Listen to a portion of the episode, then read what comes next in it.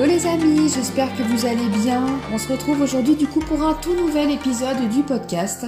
Alors j'étais là, assise tranquillement, en train de siroter mon petit café au lait devant le soleil, assise dans le canapé. Et je me suis dit, j'étais en train de repenser en fait euh, un peu au thème de vidéo, au sujet que j'avais abordé en vidéo ou en podcast. Et là je me suis rendu compte qu'il y a un sujet que je n'ai jamais abordé, ni par l'un ni l'autre support, et pourtant euh, bah, qui me semble quand même important. Donc je me suis dit pourquoi ne pas en profiter que je suis là, pépouze dans mon canapé, pour enregistrer du coup ce podcast. Podcast parce que comme ça risque d'être assez long, c'est plus simple pour moi du coup d'énumérer un petit peu euh, les points que je vais aborder en audio tranquillement euh, comme ça face à mon téléphone. Donc ni une ni deux, j'ai allumé mon application podcast et c'est parti, j'ai appuyé sur play et on y va pour l'enregistrement de cet épisode qui aura pour titre du coup, qui a pour titre même, parce qu'à l'heure où je vous le parle, il a déjà son titre, Comment savoir si je suis boulimique? Comment savoir du coup si on est entre guillemets dans la catégorie normale? Donc quand je dis normal, vous, voilà, il n'y a rien de péjoratif, mais vous voyez ce que je veux dire.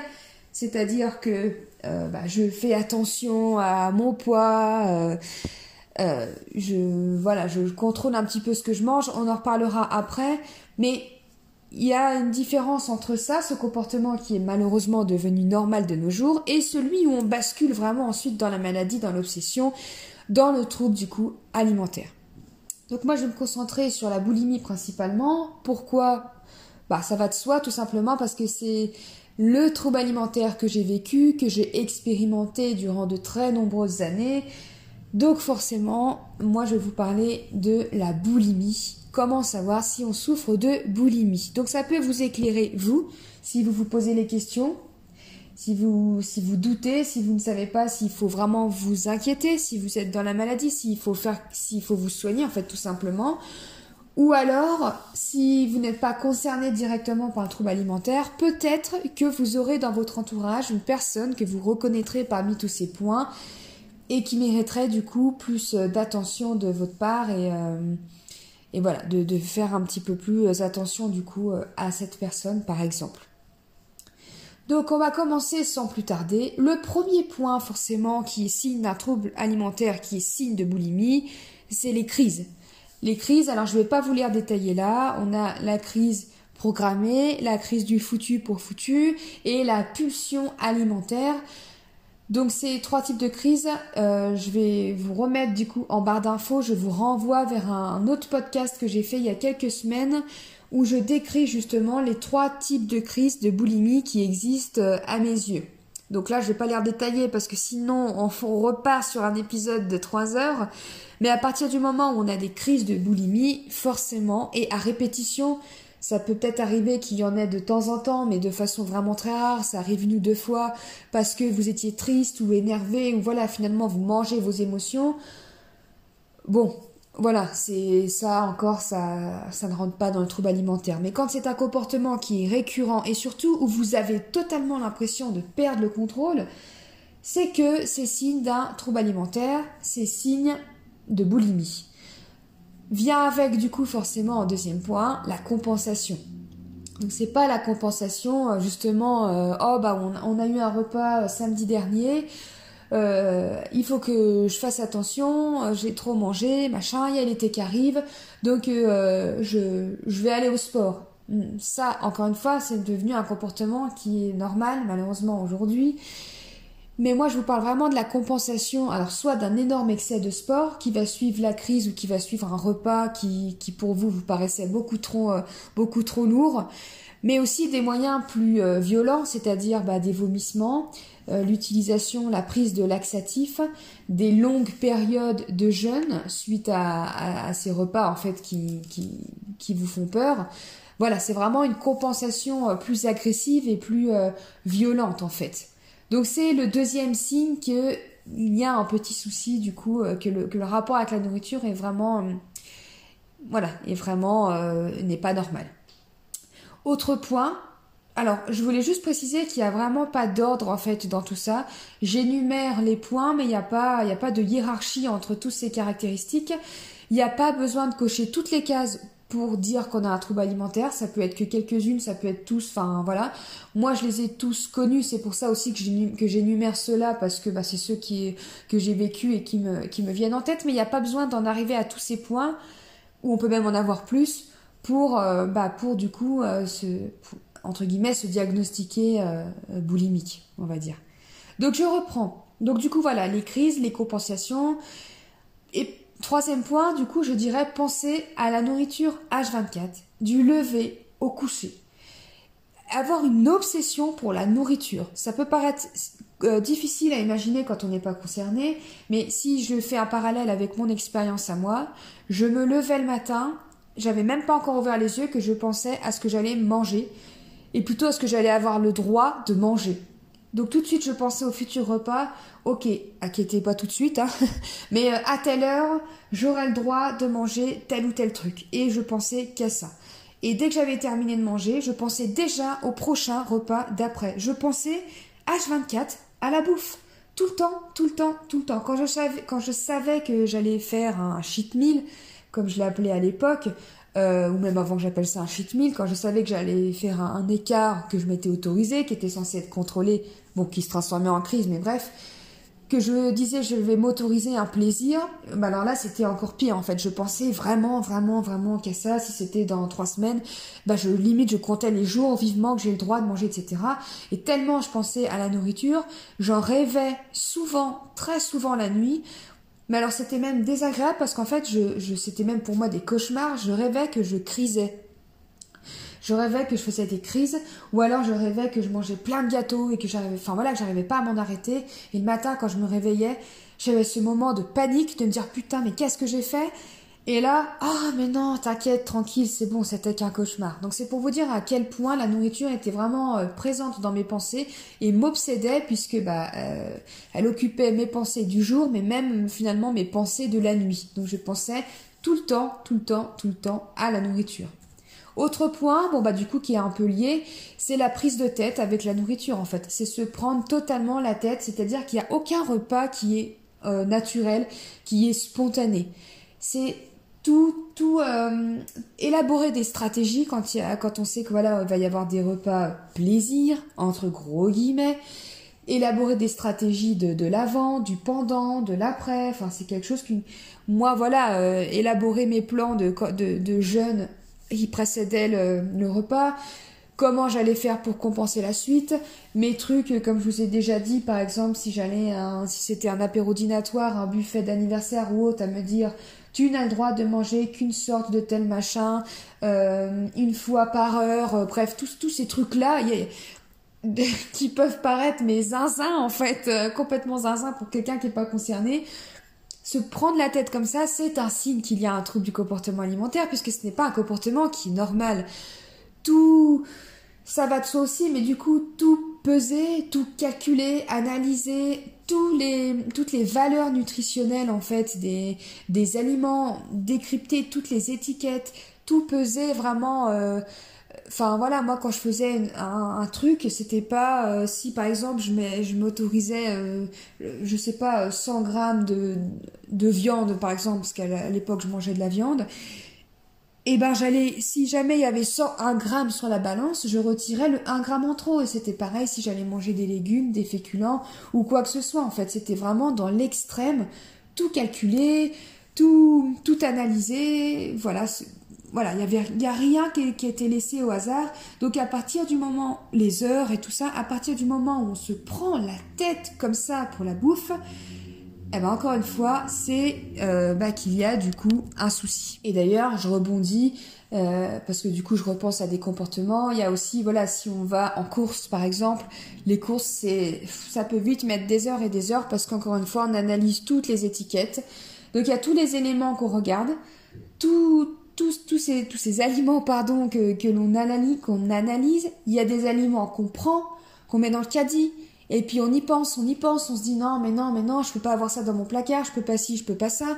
Et puis finalement, on va les reposer. Et ensuite, on revient dans le rayon et on le reprend. Je vois par exemple, je sais pas, un, truc de chocolat, on se dit bon bah, je le mangerai euh, dans mon jour. Euh, où j'aurai le droit ou quand pour me faire plaisir quand je l'aurai mérité et puis finalement après on se dit oui mais si j'ai ça dans les placards laisse tomber je vais forcément faire une crise avec donc je peux pas enfin voilà c'est cette prise de tête incessante autre point mais qui est totalement lié du coup c'est la diabolisation des aliments.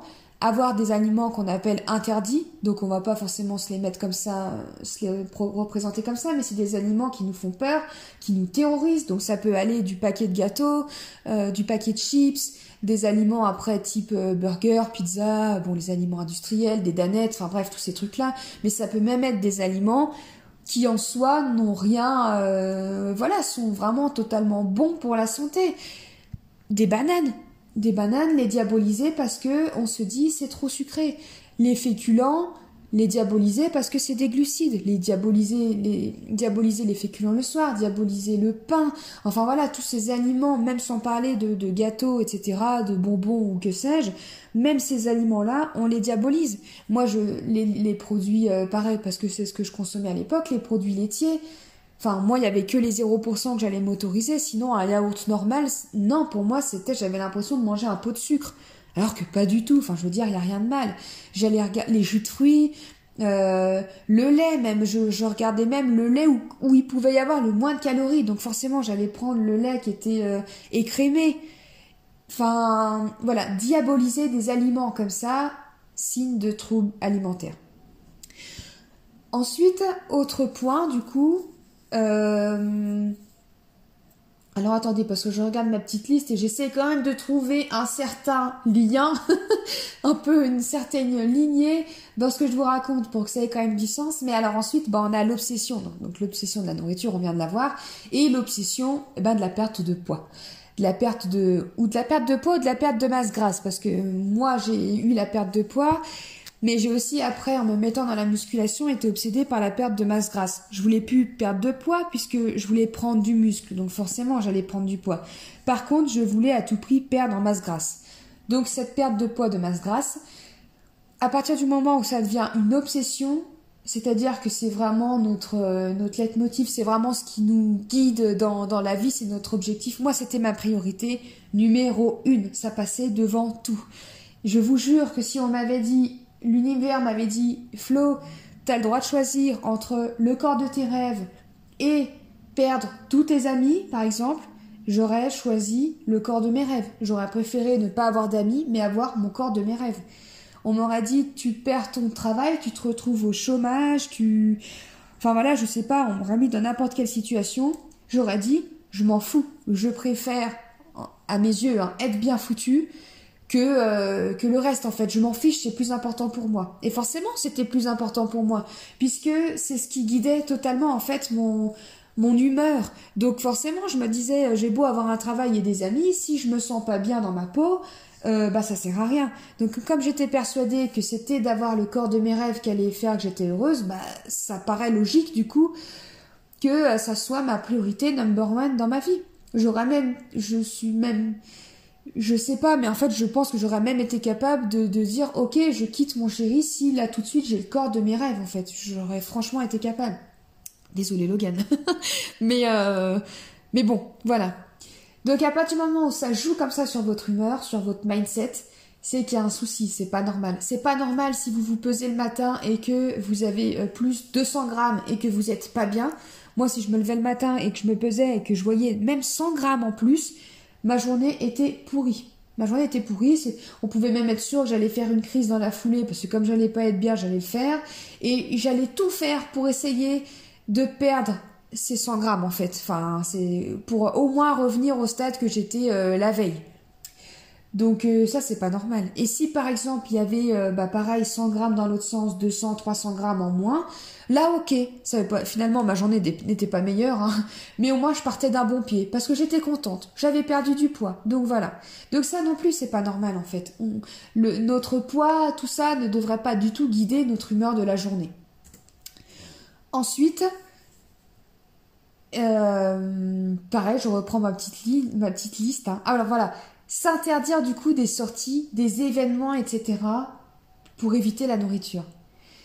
Des restaurants qu'on va refuser, des, des soirées, des, des sorties entre amis qu'on refuse parce qu'on sait très bien qu'on va être face à la nourriture. soit on se dit je me sens pas capable, je vais mal le vivre, je vais pas réussir à, si c'est un restaurant, à manger moi ma salade verte pendant que les autres vont manger euh, des frites. Je vais pas y arriver, je sens que ça va vraiment être trop dur pour moi, donc je préfère ne pas y aller. Puisque bien sûr le, le, fait de prendre aussi des frites est, inenvisageable. Hein. Donc on évite. Euh, voilà, pareil, faire une sortie, aller dans un bar ou, quoi que ce soit, ou d'aller chez quelqu'un en fait où on se dit je me sens pas capable, je vais pas y arriver, je préfère rester chez moi, manger mon repas, que d'aller euh, me mettre euh, sous le nez de la tentation et, et voilà en fait, j'ai vraiment pas envie. Donc ça, c'est pareil, encore une fois, signe du TCA. J'ai fait une petite pause parce que je vous ai lâché un éternuement du feu de Dieu. Je me suis dit que non, j'allais quand même pas vous lâcher ça dans les oreilles. Donc du coup, je reprends où j'en étais. Donc ensuite, autre point, eh ben la peur de manquer durant les repas et notamment, alors je reprends souvent l'exemple des apéros dînatoires et des buffets à volonté parce que on en faisait souvent quand on faisait des soirées entre copains, entre amis, c'était beaucoup plus simple pour nous, donc on faisait souvent euh, comme ça. Et c'était très difficile à vivre pour moi. Et c'est très difficile à vivre, je sais, pour les personnes, euh, les autres personnes qui souffrent de, boulimie notamment, de trop alimentaire. Et alors la peur de manquer, c'est-à-dire que, en fait, euh, quand j'arrivais devant le, devant repas, et que je voyais les autres manger, ou même si c'était un apéro, en rien qu'un apéro, mais à partir du moment où c'est un repas qu'on partage. Parce que même par exemple euh, partager une pizza avec mon chéri, avant avec euh, Logan, on aimait bien, on prenait des, enfin on aimait bien, j'aimais bien surtout, parce que j'avais cette envie aussi de goûter à tout, encore une fois, donc il fallait que je goûte également ce qu'il avait pris. Ça aussi c'est un mécanisme que je n'ai plus maintenant. J'aime toujours bien partager et se faire goûter, mais je veux dire c'est plus du tout comme avant où c'était impératif. Donc du coup, je voulais qu'on prenne chacun une pizza différente et qu'on se la partage. Sauf qu'on coupait des parts comme ça et on se servait après, euh, on se servait dans le plat. Sauf que le gars est quelqu'un qui mange très vite, qui mange plus vite que moi.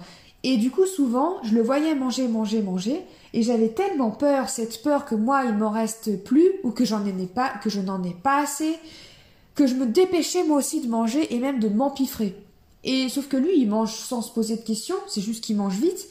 Moi, du coup, j'étais totalement enfermée dans ma bulle et je n'arrivais pas à tenir une conversation parce que je pensais que euh, vite, vite, vite, vite, vite, jusqu'à ce que, bah voilà, jusqu'à ce qu'il n'y en ait plus, parce que j'avais cette peur de manquer. Et donc, c'était la même chose avec un apéro entre amis. Si j'ai des amis qui mangent plus vite que moi ou qui, voilà, qui ont cette tendance à, bah ouais, à, moi j'appelle ça quand le gars me le fait, je l'appelle la pelleteuse. Mais donc du coup à manger un peu en mode pelleteuse, c'est-à-dire que tu papotes et tu t'en rends pas compte, mais tu tu te, tu te sers, tu manges, tu te sers, tu manges.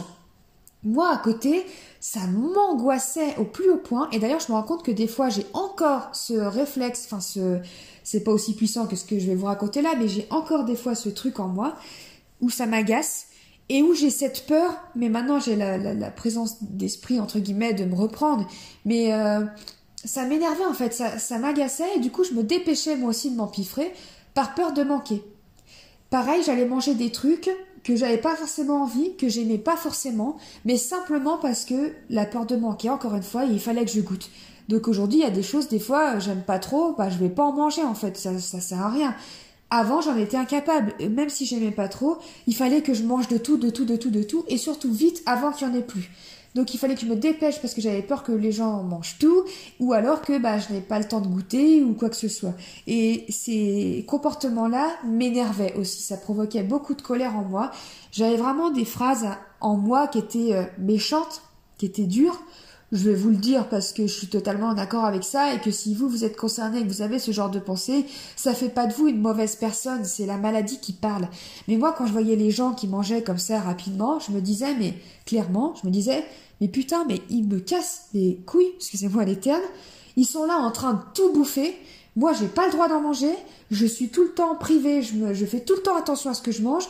Pour une fois où j'ai le droit d'en manger, bah non, en fait, ils bouffent tout comme des putains d'égoïstes. Voilà, c'est vraiment les pensées que j'avais en fait dans ma tête et ça me mettait en colère. Je me disais, mais ils peuvent en manger toute l'année, tous les jours, et là non, il faut qu'ils, mangent tout, ils, ils vont même pas m'en laisser, quoi. Ils se rendent même pas compte que moi c'est exceptionnel, donc quelque part, je suis prioritaire. Alors qu'en fait, pas du tout, hein. on est d'accord que pas du tout. Mais c'est vraiment le type de pensée que j'avais quand je partageais des, des repas, des apéros, etc. en commun. Donc ces pensées, cette peur de manquer, ces pensées violentes, ces pensées de colère envers les autres par rapport à la nourriture ne sont pas normales. Alors d'aujourd'hui, voilà, comme je vous dis, des fois j'ai encore un peu ce réflexe de me dire mais vite, je veux pas avoir le temps d'en manger. Donc ce que je fais, c'est que je me fais ma petite réserve personnelle dans mon, si c'est un apéro, bah, dans mon assiette, je me pose quelques petits trucs. Si je sais que je suis avec des gens qui mangent vite, par exemple, et que, enfin voilà, je vais, si c'est à la maison, euh, le gars il mange vite à l'apéro, c'est pas grave parce qu'on a les paquets dans les placards, voilà. Si on est invité par exemple chez quelqu'un que ou bref, si je sais que les stocks ne sont pas illimités, je préfère me faire moi mon, ma petite réserve dans mon assiette, quitte à ce qu'on pense que peut-être, je sais pas, euh, j'en sais rien, je m'en fous complètement en fait. Mais comme ça, je suis sûre d'en avoir et je peux manger à mon rythme, tranquillement, sans me prendre la tête. Donc ça, c'est des, mécanismes qui restent, hein, puisque euh, voilà, maintenant ça fait euh, quelques années que je me sens guérie. Et pourtant, j'ai encore des fois des mécanismes qu'une personne lambda, je pense, n'a pas. Si je demande à Logan, si d'ailleurs on en a déjà parlé, il s'en fout en fait, il pense pas du tout comme ça. Bon, en même temps, vu qu'il fait partie de ces personnes qui mangent en mode pelleteuse, forcément, il n'a pas le temps de se poser les questions. Mais bref, c'est pour dire quoi. Donc voilà, encore des mécanismes de pensée, la peur de manquer et euh, des, pensées violentes envers les autres qui mangent, euh, qui mangent en fait. Ensuite, autre point, du coup, euh, si on rebondit un peu sur euh, tout, ce que j'ai abordé précédemment, eh ben, il y a manger de grosses quantités. Donc, je parle pas forcément en crise, mais manger de grosses quantités en un temps rapide, sans savourer, totalement déconnecté euh, de la réalité, de ce qui se passe autour, sans avoir faim non plus, mais avec cette perte d'impression, avec cette impression de, pardon, ça va être plus clair dans ce sens-là, cette perte de, oh, je vais pas y arriver, cette impression de perte totale de contrôle, voilà. Euh, bah justement, ce que je disais, voilà, ça rejoint un peu le, le point précédent du coup, mais de manger rapidement, totalement déconnecté parce que comme on pense qu'à ça, à la peur de manquer, au fait de vite vite vite manger, et puis aussi en même temps il y a le mécanisme de culpabilité qui se met déjà en place, donc on est en train de manger, mais en même temps on planifie comment on va faire pour compenser tout ça, peu importe la manière. Voilà. Et du coup ça nous fait manger vraiment en mode automatisme sans réaliser, de façon très rapide. Euh, bah du coup la nourriture quoi sans être présent au repas sans être présent aux conversations euh, Enfin voilà, cette manière de manger vraiment euh, très euh, sous, pilote automatique, on va dire. Ensuite, eh bah du coup, il y a la culpabilité profonde après avoir mangé ou après une crise. Ce, comment dire, ce sentiment profond de dégoût de soi. Mais quand je dis un dégoût, c'est vraiment un dégoût. On se dégoûte.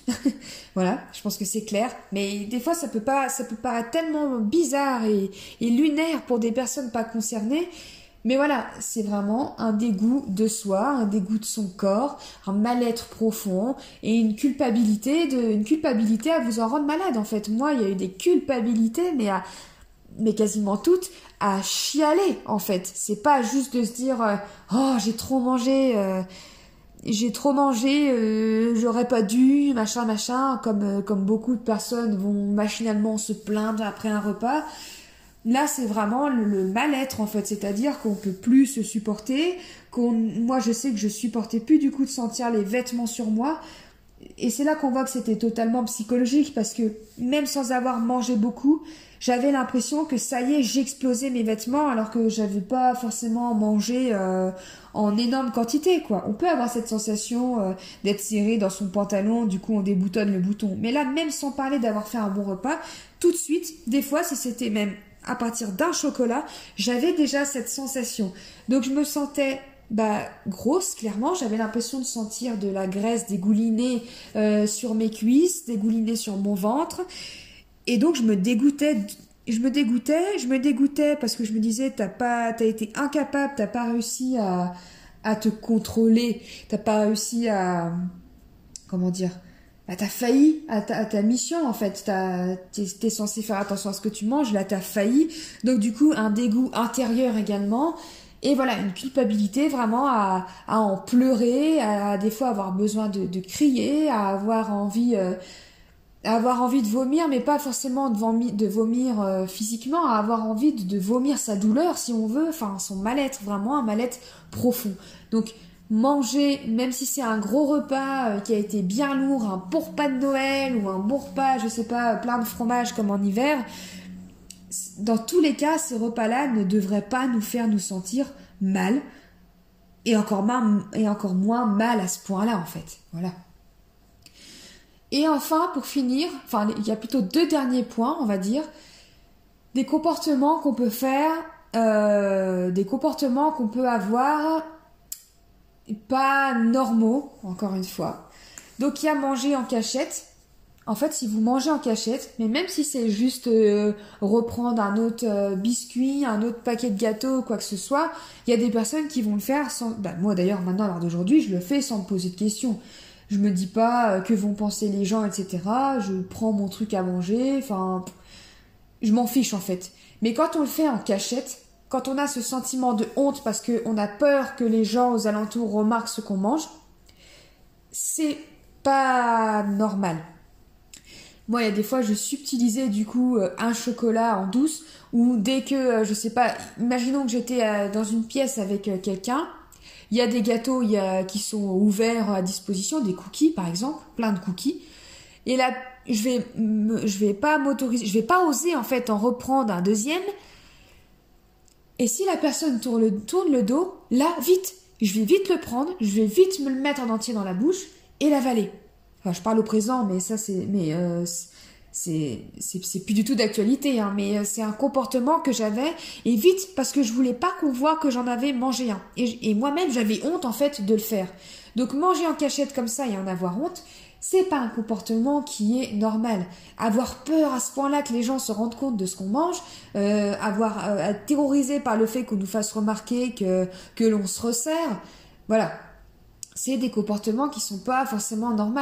Euh, jeter également, euh, je sais pas, par exemple, si euh, c'est des trucs que j'ai déjà fait, mais j'ai des exemples clairs qui me viennent en tête. Par exemple, à la maison, il y a, il y avait des, des Ferrero, par exemple. Je sais pas, c'était Noël, c'était Pâques, on a des Ferrero Rocher eh ben si j'allais manger un chocolat, mais même sans parler de crise, mais si j'allais en manger un, l'emballage, je fallait que je le cache au fond de la poubelle parce que j'avais peur que Logan, quand il allait rentrer du boulot ou quoi que ce soit, qu'il ouvre la poubelle et qu'il voit l'emballage.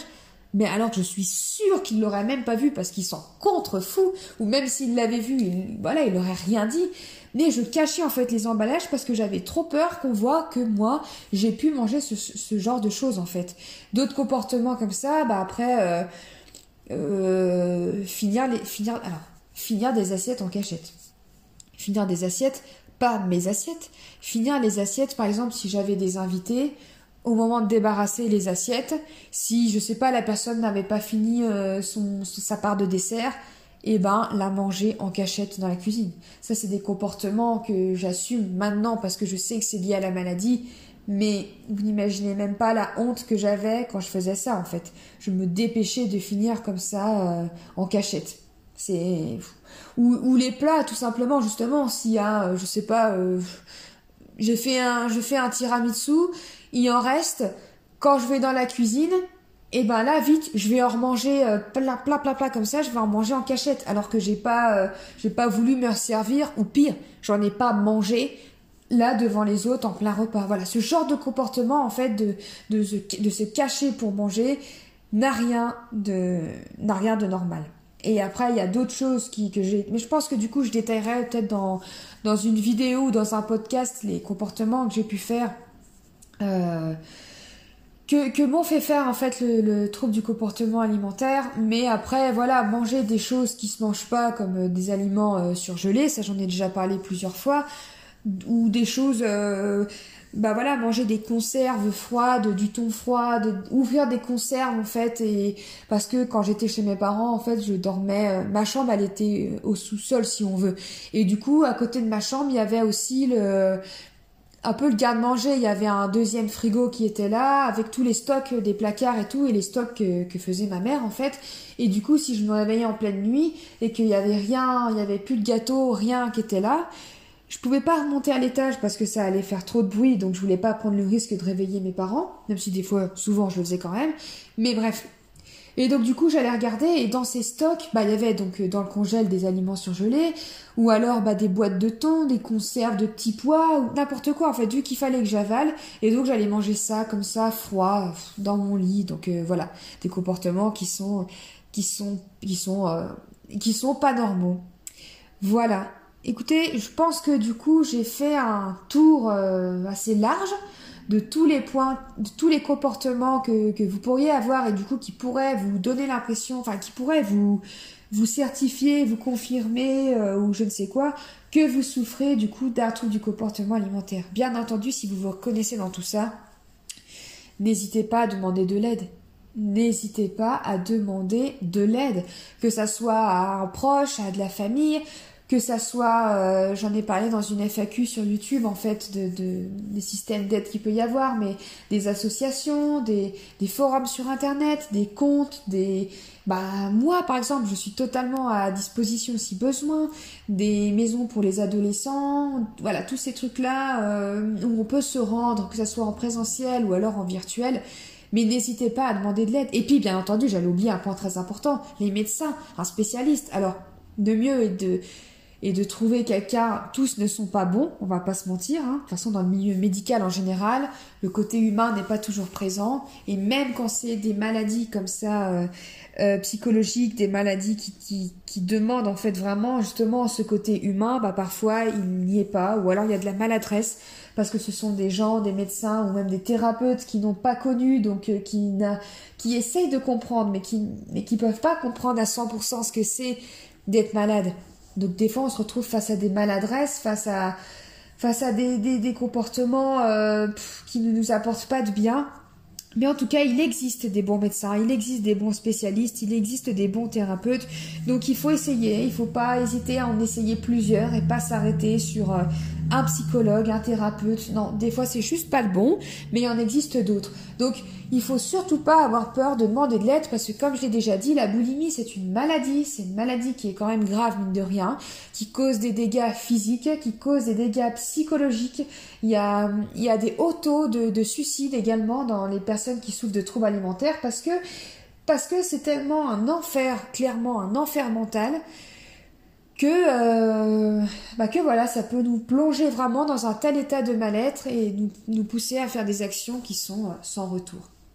Je voulais juste rebondir un peu sur ce que je disais euh, au tout début, c'est qu'il faut pas non plus confondre, oups, désolé pour le bruit, il faut pas non plus confondre le trouble alimentaire et, puis un comportement qui est, qui est qui est devenu normal maintenant. Aujourd'hui, il y a beaucoup de monde qui font attention à ce qu'ils mangent, avec voilà, en plus avec les, la mode du fitness, des réseaux sociaux, du sport, etc. Maintenant, il y a beaucoup beaucoup de monde qui euh, qui fait attention à ce qu'elle mange, etc.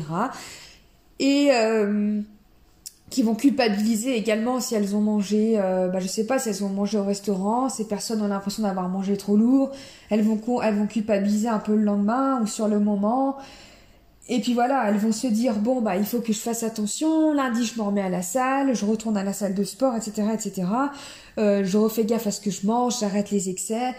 On connaît tous des personnes qui fonctionnent comme ça parce que maintenant il y en a énormément. Et ça ça peut pas dire qu'on souffre d'un trouble du comportement alimentaire. C'est ça veut pas dire qu'on a un rapport à l'alimentation qui est très sain parce que pour moi euh, c'est sain quand euh, quand on se pose pas de questions quand on se prend pas la tête quand euh, quand naturellement du coup on voilà, on n'a pas, on souffre pas des injonctions, des fausses croyances, etc. Juste on mange naturellement. De toute façon, je dis toujours, il faut faire confiance au corps et l'équilibre se fait tout seul. Moi, je le vois moi avec mon corps. Je me prends plus la tête, je me pose pas de questions et j'ai totalement, euh, enfin, je vois bien que je suis euh, dans un bon équilibre en fait. J'ai pas besoin en fait de dire à mon corps ce qu'il ce veut manger. Lui tout seul, lui tout seul, il sait. Si vous allez en vacances forcément, bah, on mange plus d'aliments, euh, on mange des aliments différents d'habitude. Je sais pas, mais on va faire plus d'apéros, on va faire plus de, de restaurants, enfin bref. Et, ou, si vous allez à la montagne, vous allez faire pendant une semaine, vous allez manger beaucoup de fromage. Si on se prend pas, on n'a pas besoin de dire, ok, bah maintenant je me mets à la diète parce qu'il faut que j'élimine tout ce fromage, etc., etc. Je vais m'enfiler que des légumes vapeur. Naturellement, le corps, il va vous amener vers des choses un peu plus légères. Parce que, bah voilà, c'est un équilibre euh, qui se fait, et c'est pas un équilibre qui se fait sur une journée, qui se fait pas sur une semaine, ça se fait, enfin, ça se fait sur un mois, ça se fait, enfin voilà, en fait. Donc, euh, naturellement, du coup, vous allez manger des choses, euh, bah, plus légères, vous allez avoir envie plus de légumes, parce que votre corps a besoin de plus d'eau, a besoin d'un petit peu de repos pour digérer, et on n'a pas besoin d'intervenir là-dedans. Laissons faire nos corps et faisons confiance à nos corps. Donc c'est pour ça le truc de se dire euh, bah je recommence euh, un régime ou euh, faut que j'arrête de grignoter, machin machin. Malheureusement ça ça a rien d'anormal, mais ça veut pas non plus dire qu'on a un comportement qui est hyper sain, une relation qui est hyper saine à la nourriture. Mais il y a rien de de grave non plus quoi. Donc voilà, faut bien faire la différence si on a une tendance à grignoter, qu'on rentre du boulot, qu'on grignote, ou, ou, alors si on mange nos émotions, c'est pareil, c'est pas forcément des troubles du comportement alimentaire. Ce que je vous ai décrit avant, c'est quand même assez euh, fort, c'est quand même assez puissant comme, euh, comme critère. Les crises que je vous ai décrites la dernière fois n'ont rien à voir avec, euh, avec du grignotage, donc on voit bien la différence. Donc ne tombez pas non plus dans dans le la, pas la paranoïa mais dans le truc de vous dire oh mon dieu euh, moi j'aime pas trop euh, mon corps ou j'ai envie de perdre un peu de poids ou euh, ou je me suis inscrite à la salle. Voilà j'ai un trouble un trouble alimentaire? Non bien sûr pas forcément. C'est pas forcément un trouble alimentaire. Donc voilà j'espère que j'ai été un petit peu claire sur cette conclusion mais je voulais faire la différence de pas tomber non plus dans le dans dans l'excès.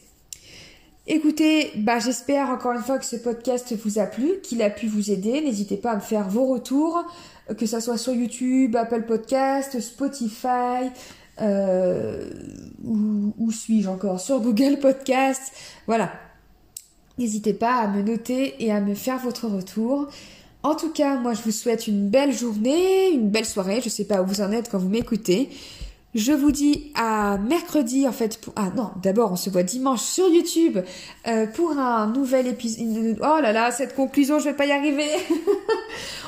on se voit sur YouTube dimanche en fin d'après-midi pour une nouvelle vidéo et mercredi prochain pour un tout nouveau podcast. En attendant, je vous fais de gros gros bisous et je vous dis à bientôt. Ciao